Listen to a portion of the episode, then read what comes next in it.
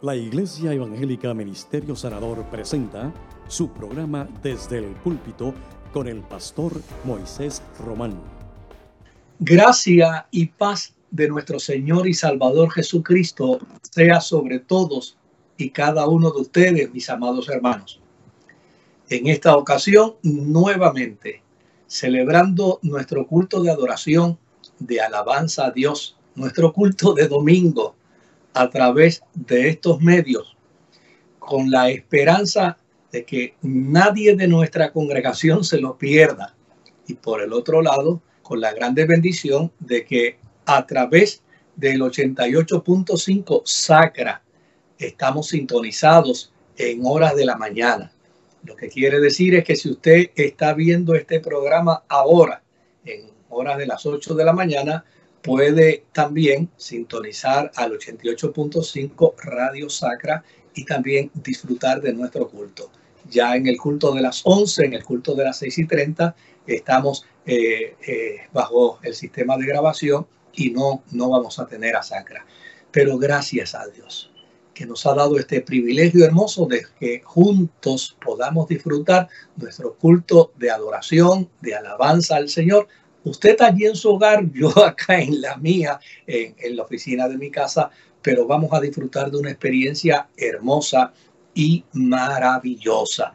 A los amigos y hermanos que se unen a nosotros en esta experiencia de tantas partes. Hemos recibido eh, notificaciones de Italia, hemos recibido notificaciones de Alemania, de Colombia, de Venezuela, hemos recibido notificaciones eh, eh, de, de, España, cantidad de lugares donde la gente se vincula a este culto de adoración al Señor y a todos y a cada uno de ellos le damos la más cordial bienvenida. En esta ocasión vamos a escuchar una palabra de oración eh, por parte del pastor Ariel Padilla. Luego tendremos una lectura bíblica por parte del pastor Orlando Figueroa y el ministerio Silo de nuestra iglesia estará entonándonos dos alabanzas, una el aleluya y la otra alabanza eleva tu canción. Luego tendremos nuestra reflexión de la palabra del Señor y juntos vamos a tener una experiencia hermosa y gloriosa de reunión eh, cibernética, pero de reunión en el Espíritu. Así es que adelante vamos a tener a nuestro pastor Ariel Padilla con nosotros y hasta que disfrutemos las dos canciones que vamos a estar escuchando en esta mañana para honrar a nuestro Dios. Bendiciones en este día que el Señor ha hecho. Qué bueno que podemos compartir en este momento la palabra del Señor, adoración al Dios de la vida y sobre todas las cosas tener comunión con Dios y comunión los unos con los otros. Te invito para que oremos en este momento y le demos gracias a Dios por todo y en todo. Oramos al Señor. Señor, te bendecimos en esta hora, te adoramos, reconocemos tu señorío, tú eres el Señor. Por eso te bendecimos en esta hora. Gracias porque nos permites juntos adorarte y gracias porque nos permites juntos recibir tu palabra de manera que la podamos poner en obra, en práctica, de manera que podamos vivir para ti. Gracias te damos, Señor, por este tiempo juntos, tu iglesia, tu pueblo. En el nombre de Jesús oramos. Amén y amén. Lectura bíblica, Juan capítulo 17. Estas cosas habló Jesús y levantando los ojos al cielo, dijo, Padre, la hora ha llegado glorifica a tu Hijo para que también tu Hijo te glorifique a ti, como le has dado potestad sobre toda carne, para que dé vida eterna a todos los que le diste. Y esta es la vida eterna, que te conozcan a ti, el único Dios verdadero, y a Jesucristo a quien has enviado. Yo te he glorificado en la tierra, he acabado la obra que me diste que hiciese. Ahora pues, Padre, glorifícame a tu lado con aquella gloria que tuve contigo antes que el mundo fuese. He manifestado tu nombre a los hombres que del mundo me diste. Tuyos eran y me los diste, y han guardado tu palabra. ahora han conocido que todas las cosas que me has dado proceden de ti, porque las palabras que me diste les he dado y ellos las recibieron y han conocido verdaderamente que salí de ti y han creído que tú me enviaste. Yo ruego por ellos, no ruego por el mundo, sino por los que me diste, porque tuyos son y todo lo mío es tuyo y lo tuyo mío, y he sido glorificado en ellos. Y ya no estoy en el mundo, mas estos están en el mundo y yo voy a ti, Padre Santo, a los que me has dado, guárdalos en tu nombre, para que sean uno así como nosotros. Cuando estaba con ellos en el mundo, yo los guardaba en tu nombre. A los que me diste, yo los guardé, y ninguno de ellos se perdió, sino el hijo de perdición, para que la escritura se cumpliese. Pero ahora voy a ti y hablo esto en el mundo, para que tengan mi gozo cumplido en sí mismos.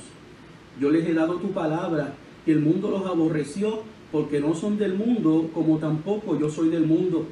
No ruego que los quites del mundo, sino que los guardes del mal. No son del mundo, como tampoco yo soy del mundo. Santifícalos en tu verdad. Tu palabra es verdad. Como tú me enviaste al mundo, así yo les he enviado al mundo. Y por ello yo me santifico a mí mismo, para que también ellos sean santificados en la verdad. Mas no ruego solamente por estos, sino también por los que han de creer en mí por la palabra de ellos, para que todos sean uno, como tú, oh Padre, en mí y yo en ti, que también ellos sean uno en nosotros, para que el mundo crea que tú me enviaste. La gloria que me diste yo les he dado para que sean uno, así como nosotros somos uno, yo en ellos y tú en mí, para que sean perfectos en unidad, para que el mundo conozca que tú me enviaste y que los has amado a ellos como también a mí me has amado.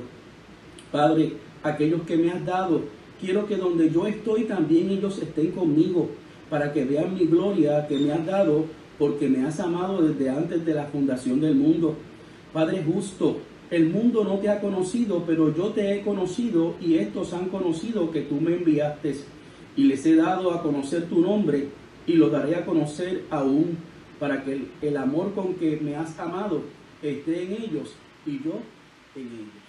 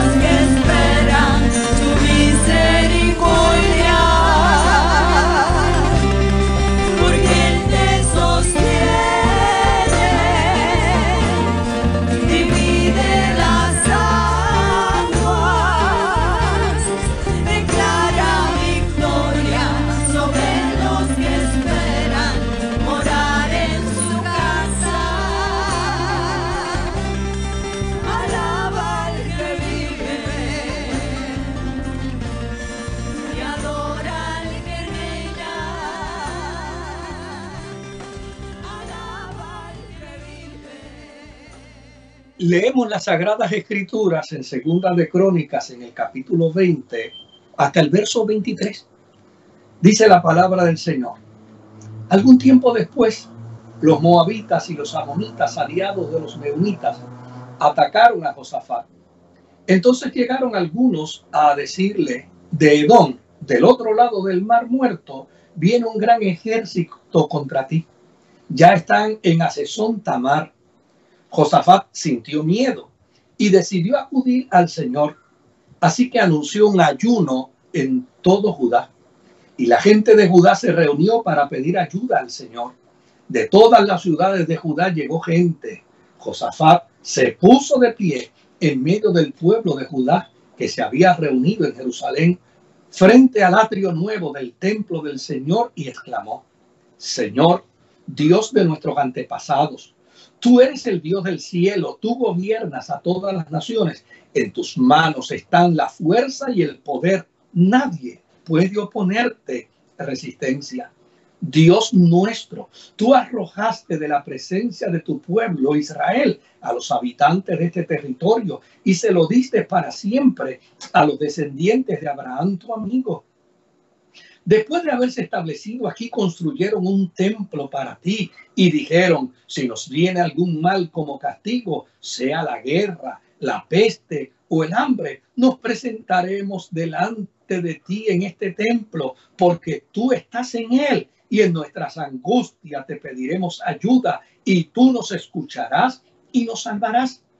Ahora pues, aquí están los amonitas, los moabitas y los de las montañas de Seir, en cuyo territorio no quisiste que entraran los israelitas cuando venían de Egipto, sino que se apartaran de ellos y no los destruyeron. En pago de eso, ahora nos atacan para arrojarnos de tu propiedad la tierra que tú nos diste como propiedad. Dios nuestro, no vas a castigarlos, pues nosotros no tenemos fuerza suficiente para hacer frente a ese gran ejército que nos ataca. No sabemos qué hacer, por eso tenemos los ojos puestos en ti. Toda Judá estaba en pie delante del Señor, incluyendo sus mujeres, sus hijos, aún los niños más pequeños, y estando todo el pueblo reunido. Asael, hijo de Zacarías y nieto de Benaías, el cual era hijo de Jehiel y nieto de Matanías, un levita descendiente de Asaf, quedó poseído por el Espíritu del Señor y dijo, pongan atención habitantes de Judá y de Jerusalén, y tú, rey Josafat, el Señor les dice, no tengan miedo, ni se asusten ante ese gran ejército, porque esta guerra no es de ustedes, sino de Dios bajen mañana a atacarlos. Vienen subiendo por la cuesta de Cis y ustedes los encontrarán en el extremo del arroyo que está frente al desierto de Jeruel. No son ustedes los que van a pelear esta batalla. Tomen posiciones, estén quietos y verán cómo el Señor los librará.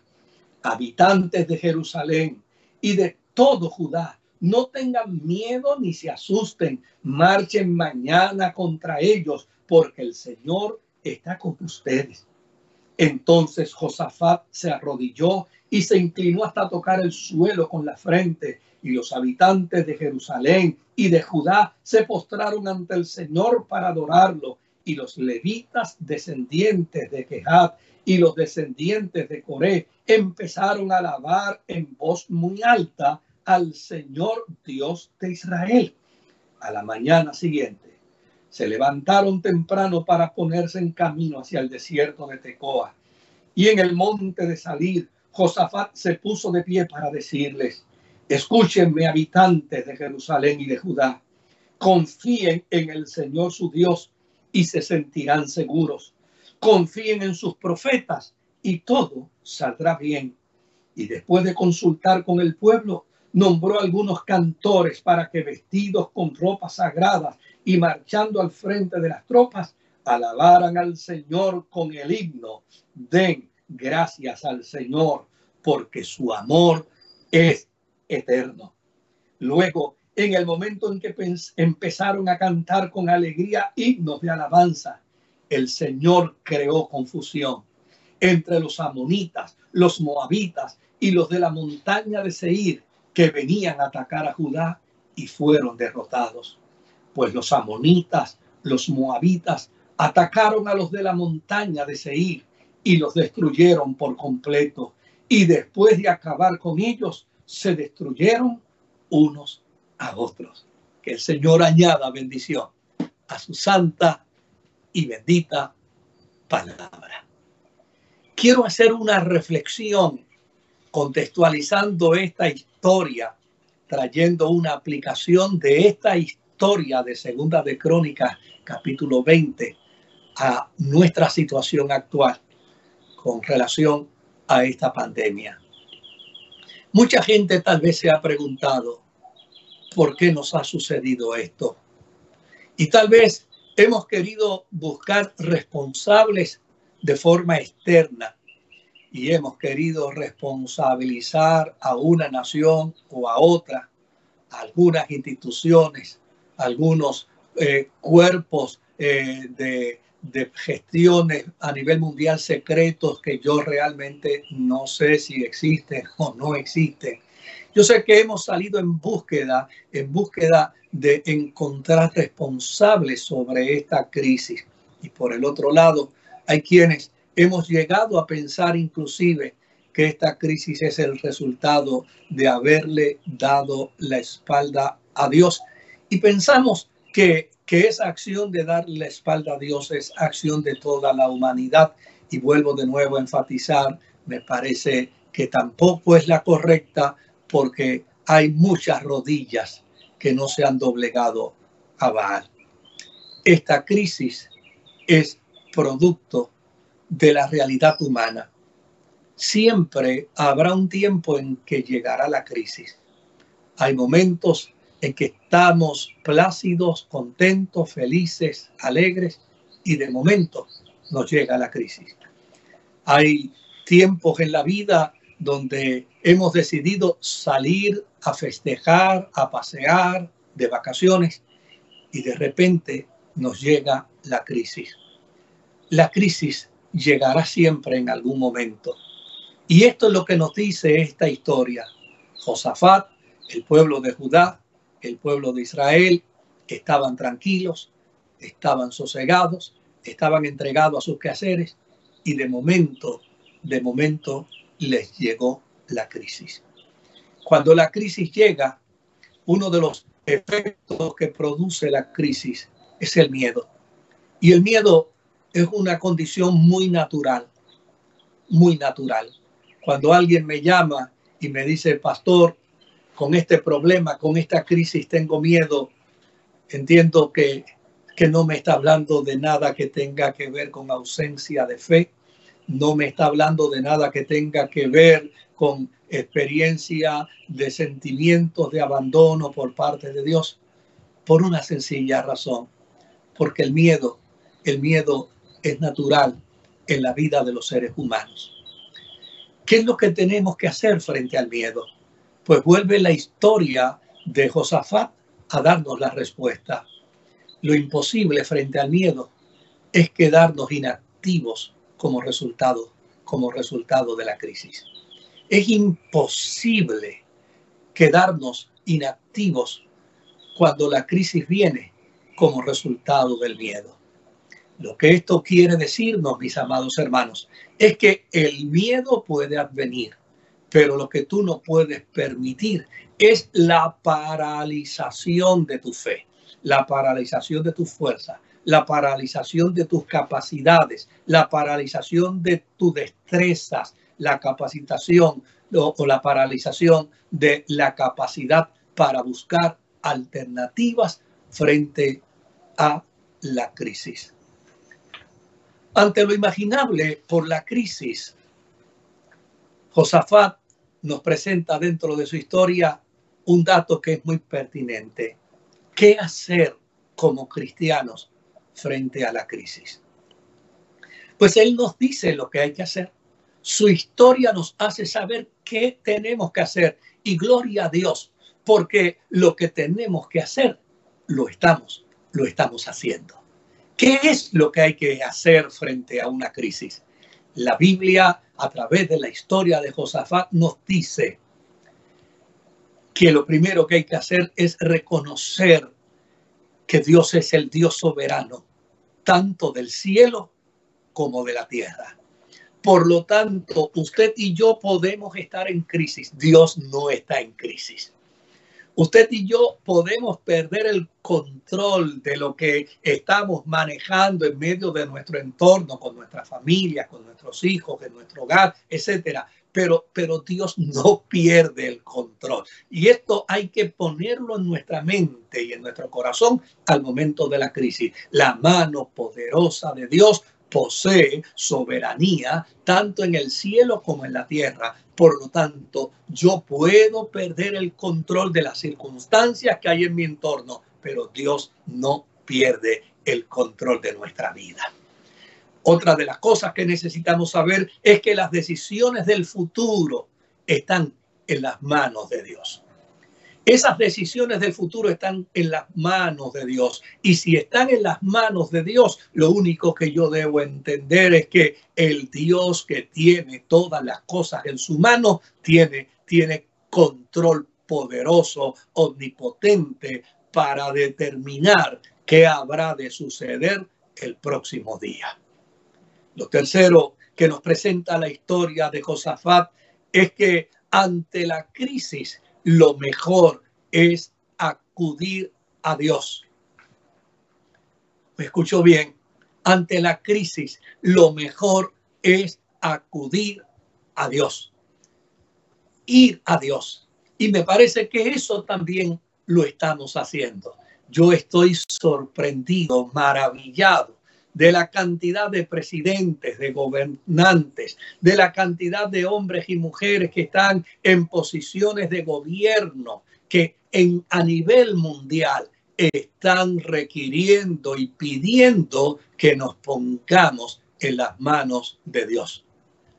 Sería una necedad por parte de cualquier gobernante, sería una necedad por parte de cualquier presidente de país, de nación, sería una necedad por parte de cualquier hombre o mujer en el gobierno que en esta crisis de pandemia ignore la soberanía de Dios ignore el control soberano de Dios e ignore que ante la crisis hay que ir ante su presencia reconociendo que Él, Él es el que puede escucharnos y el que puede respondernos frente a esta situación.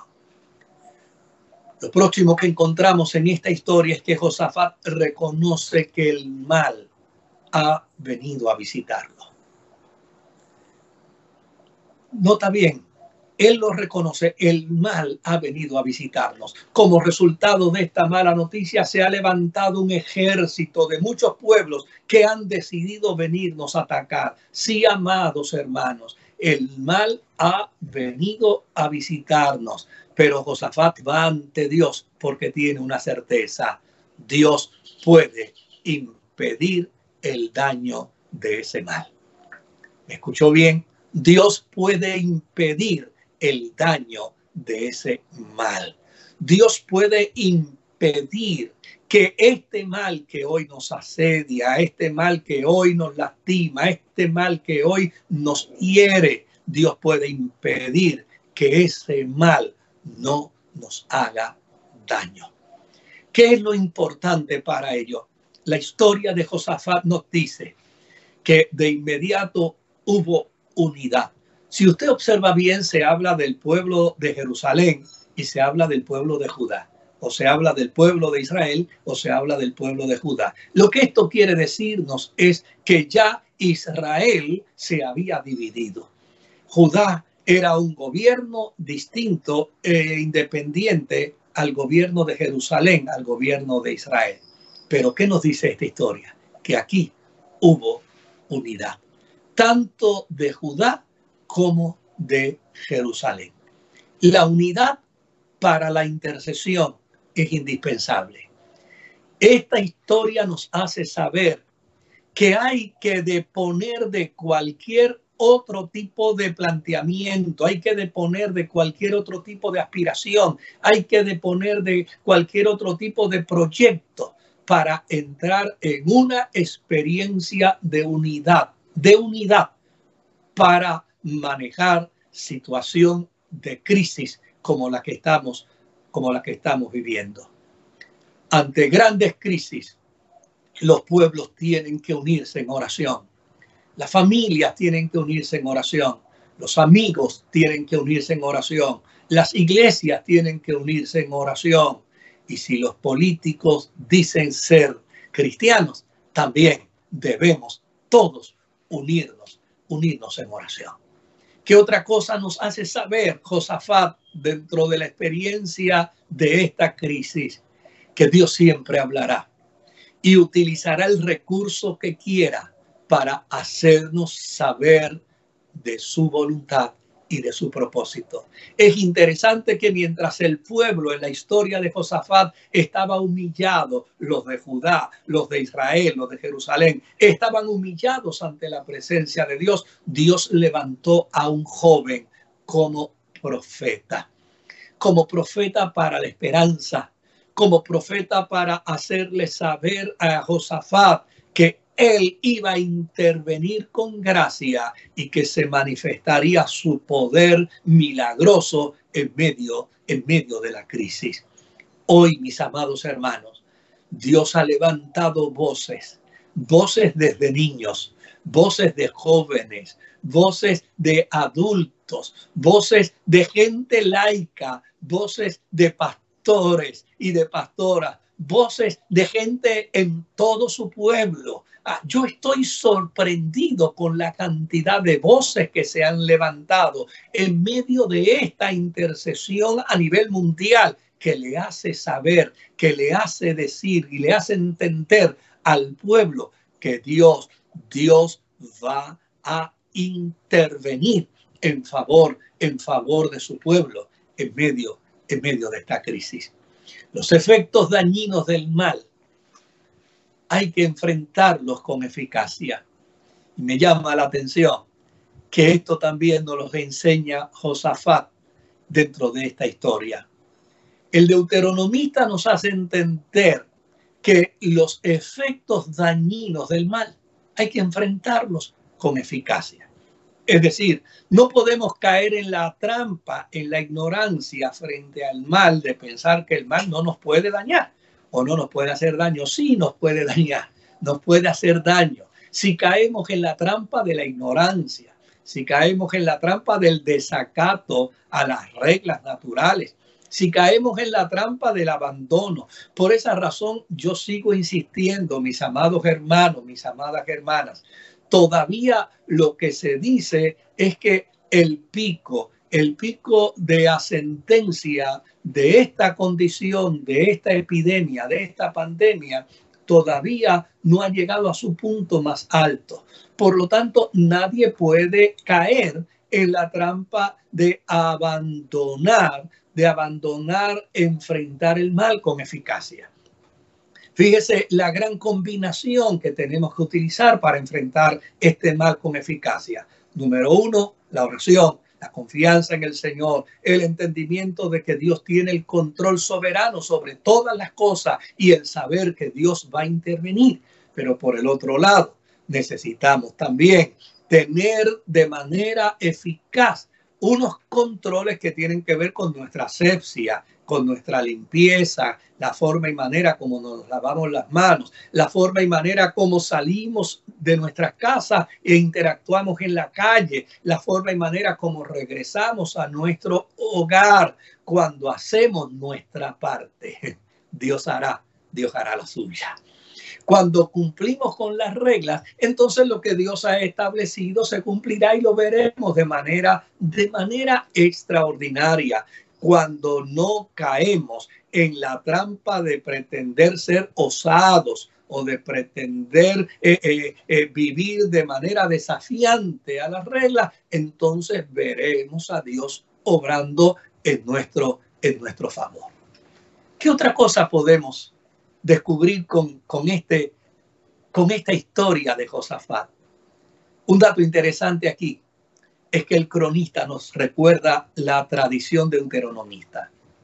La tradición deuteronomista que enfatiza sobre el culto, la tradición deuteronomista que enfatiza sobre la adoración, la tradición deuteronomista que enfatiza sobre la experiencia de la liturgia en la experiencia cultica.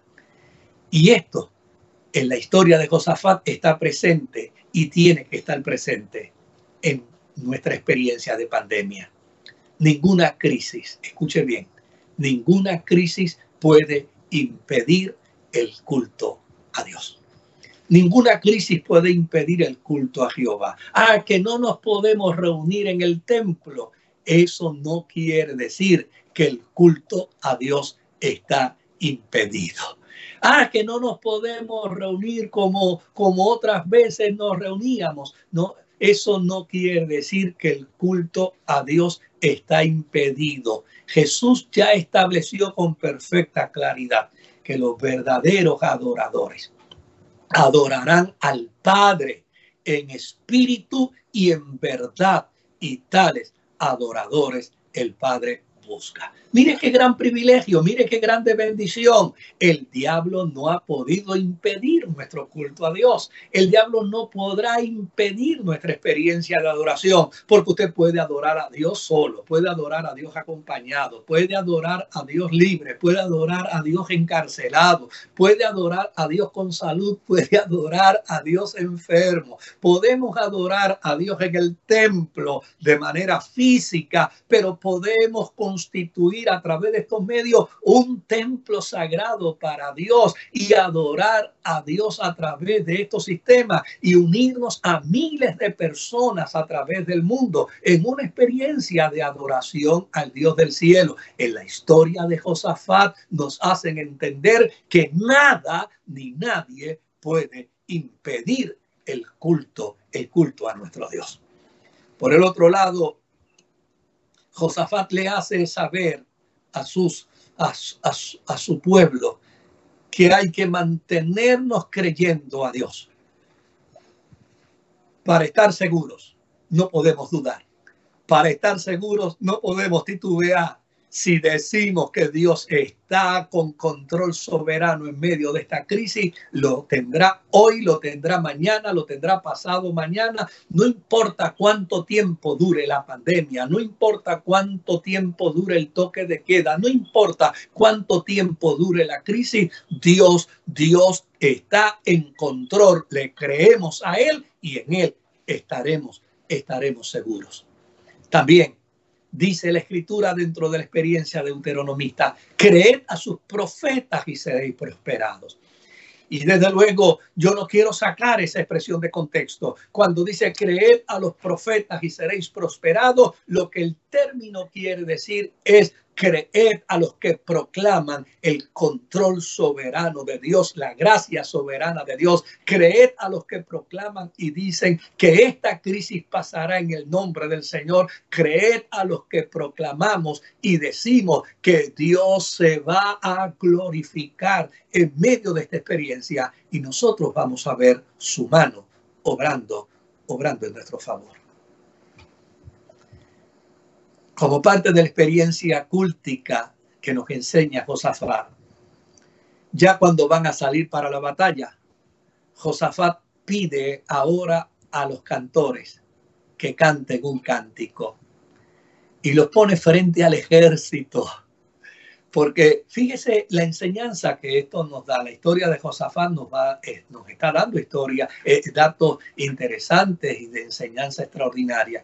Fíjese lo que, lo que Josafat hace, pone a los cantores frente al ejército. Lo que esto quiere decir es que a Dios hay que ponerlo al frente.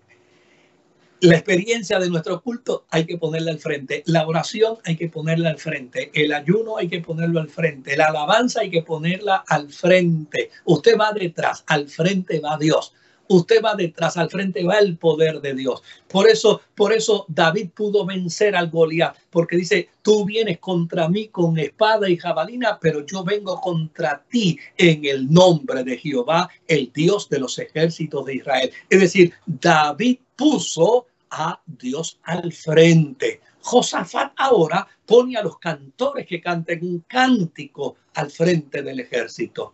Y sabe, me llama mucho la atención porque Josafat le dice, glorificad a Jehová porque su misericordia es para siempre. Den gracias a Dios porque Él nunca deja de amarnos. Y como resultado de ello, les dice, canten este cántico a Jehová, el cántico que dice que el amor de Dios es para siempre. ¿Me escuchó? Canten este cántico a Jehová, el cántico que dice que el amor de Dios es para siempre. Mis amados hermanos y amigos, este es el secreto de la victoria. El secreto de la victoria dentro de la historia de Josafat para nosotros hoy está enmarcada en ese cántico. Nunca podremos evitar una crisis y ante ella ante la crisis, mis amados hermanos, podemos sentir miedo, pero no somos de los que rehuimos, no somos de los que nos echamos hacia atrás. tenemos profunda convicción que la misericordia y el amor que Dios nos tiene es suficiente para enfrentar el miedo. Cuando nos venga el miedo, piensa en el amor de Dios. Cuando nos venga el miedo, declara que Dios te ama tanto que no permitirá bajo ninguna circunstancia que ni siquiera la misma sensación del miedo pueda autodestruirte. Tenemos profunda convicción, mis amados hermanos. Usted y yo tenemos profunda convicción que la misericordia y el amor de Dios es suficiente para vencer la enfermedad, para vencer al diablo, para vencer la muerte, para vencer esta pandemia con la certeza de que el Dios de eterna misericordia nos ama tanto. Esto es lo que quiero decirte en esta mañana, porque me parece que la reflexión de Josafat nos demarca un punto de acción en la experiencia espiritual. Cántale al Señor, alaba al Señor, bendice al Señor, pero hazlo sintiendo en tu corazón la profunda convicción de que el amor de Dios te cubre, el amor de Dios te guarda, el amor de Dios te protege. Y nada malo vendrá contra ti porque estás guardado bajo el abrigo del Dios Todopoderoso. Que el Señor te bendiga. ¿Qué te parece si ahora escuchamos unos cánticos de adoración y regresamos ya mismito para ser ministrados en la oración? Adelante con estos cánticos de adoración al Dios al que servimos.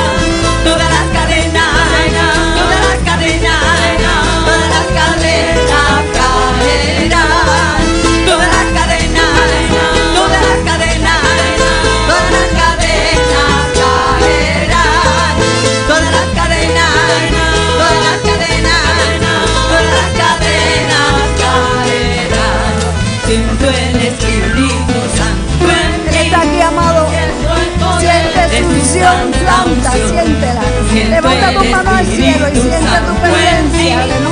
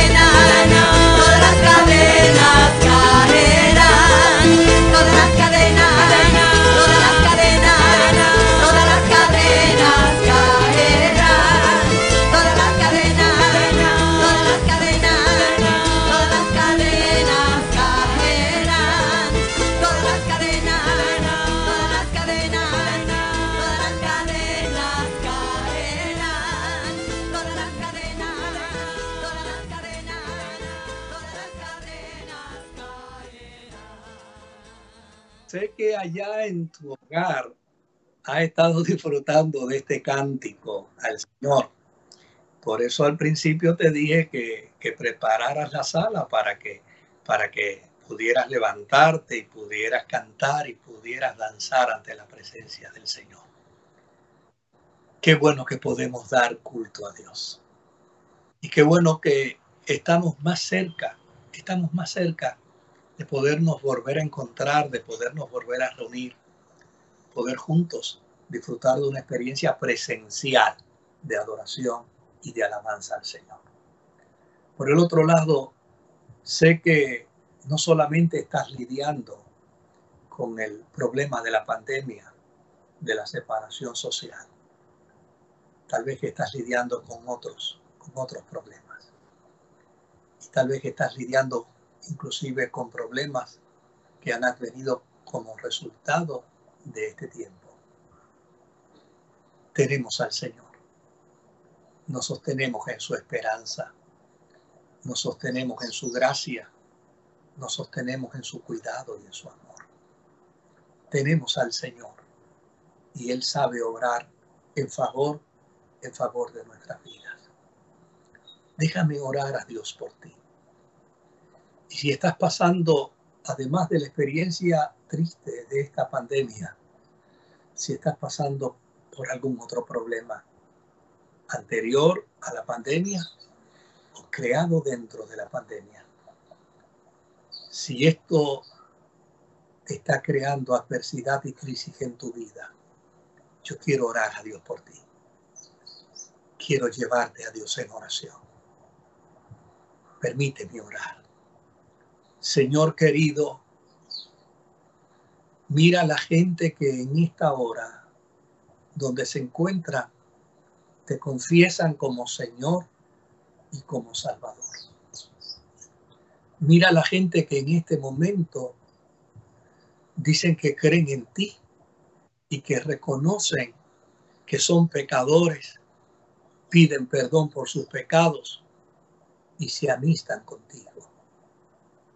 Yo ruego a ti, Dios mío, en el nombre de Jesús, que tú les abraces y que ellos sientan en lo profundo de su corazón que le has perdonado, que le has dado una nueva oportunidad de vida, que le abrazas y que a partir de hoy son tus hijos y tus hijas para tu gloria y para tu honra. Mira aquellos que están padeciendo en medio en medio de esta crisis. Aquellos que añaden, añaden a su experiencia dolorosa de crisis el elemento de haberse quedado sin trabajo, el elemento de estar manejando situaciones adversas que advienen, que advienen en momentos como este. Tú eres Dios de paz, tú eres Dios de gracia, tú eres Dios de misericordia, tú eres Dios de compasión. Y tú obrarás, Señor, tú obrarás en la vida, en la vida de estos tus hijos. Yo ruego a ti que tú pongas tu mano sobre el corazón de cada uno de ellos ahora mismo. Pon tu mano sacrosanta sobre el corazón y que tu hijo y tu hija experimente ahora mismo paz, experimente gracia, pueda volver de nuevo a la normalidad y a la esperanza. En el nombre poderoso de Jesucristo, Rey y Señor. Amén. Amén. Ha sido tan grato poder compartir contigo hoy esta experiencia de culto al Dios del cielo. Ahora, ahora te queremos regalar otro cántico más a través del Ministerio Silo de nuestra iglesia. Dios mediante, nos veremos mañana en nuestra reflexión, el martes en nuestra reflexión, el miércoles en nuestra reflexión pero nos encontraremos con la ayuda del Señor el próximo domingo en este culto congregacional, porque el culto a Dios no dejará de darse, porque los verdaderos adoradores adorarán al Padre en espíritu y en verdad, y tales adoradores el Padre busca. Escuchemos el cántico en este momento, enciende una luz y Dios mediante nos volveremos a ver mañana. Enciende una luz y déjala brillar la luz de Jesús que brilla en todo lugar. No la puedes esconder, no te puedes callar ante tal necesidad. Enciende una luz.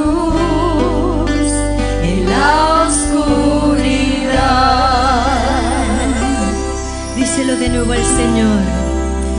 Enciende una luz y déjala brillar. La luz de Jesús que brilla en todo lugar, no la puedes esconder, no te puedes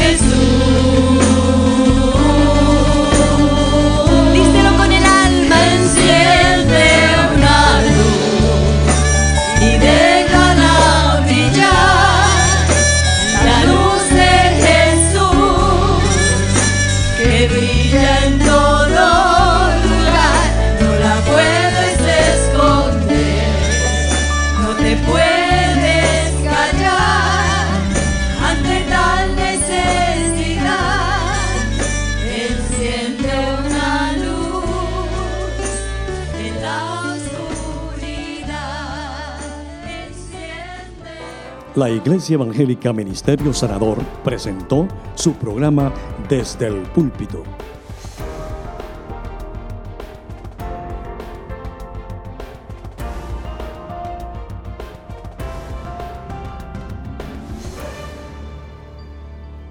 Si desea adquirir una copia de esta predicación, puede llamarnos al 787-793-1777. Que Dios les bendiga.